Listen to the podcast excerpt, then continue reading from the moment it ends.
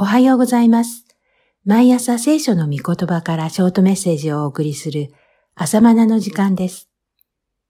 今日はエゼキエル書第44章2節の御言葉です。この門は閉じたままにしておけ。開いてはならない。ここから誰も入ってはならない。イスラエルの神、主がここから入ったのだから。これは閉じたままにしておけ。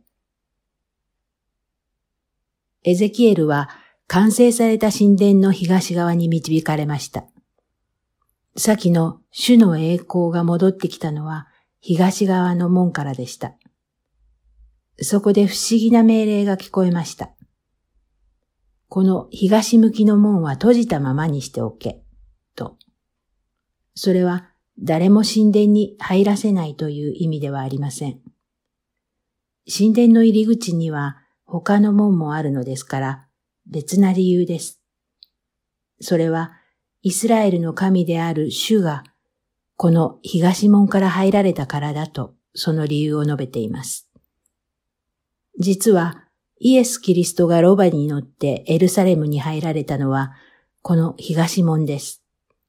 別名黄金門と呼ばれる門です。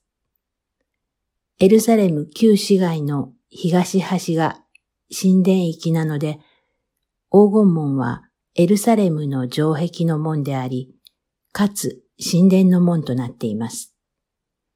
まさにイスラエルの神、主がここから入られたのです。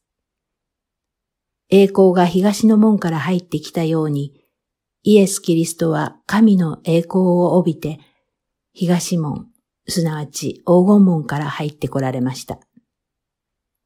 主が入られた門を閉じたままにしておけ、と言われた御言葉を実現するかのように、やがてこの東の門、黄金門はイスラム教徒の手によって完全に塞がれたまま今日に至っています。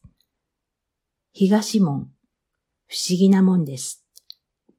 イエス・キリストが再臨されるとき、主はエルサレムの東側にあるオリーブ山にお立ちになると予言されていますが、ゼカリア14章4節主はこの山から再び東門を通ってエルサレムにお入りになるのだろうか。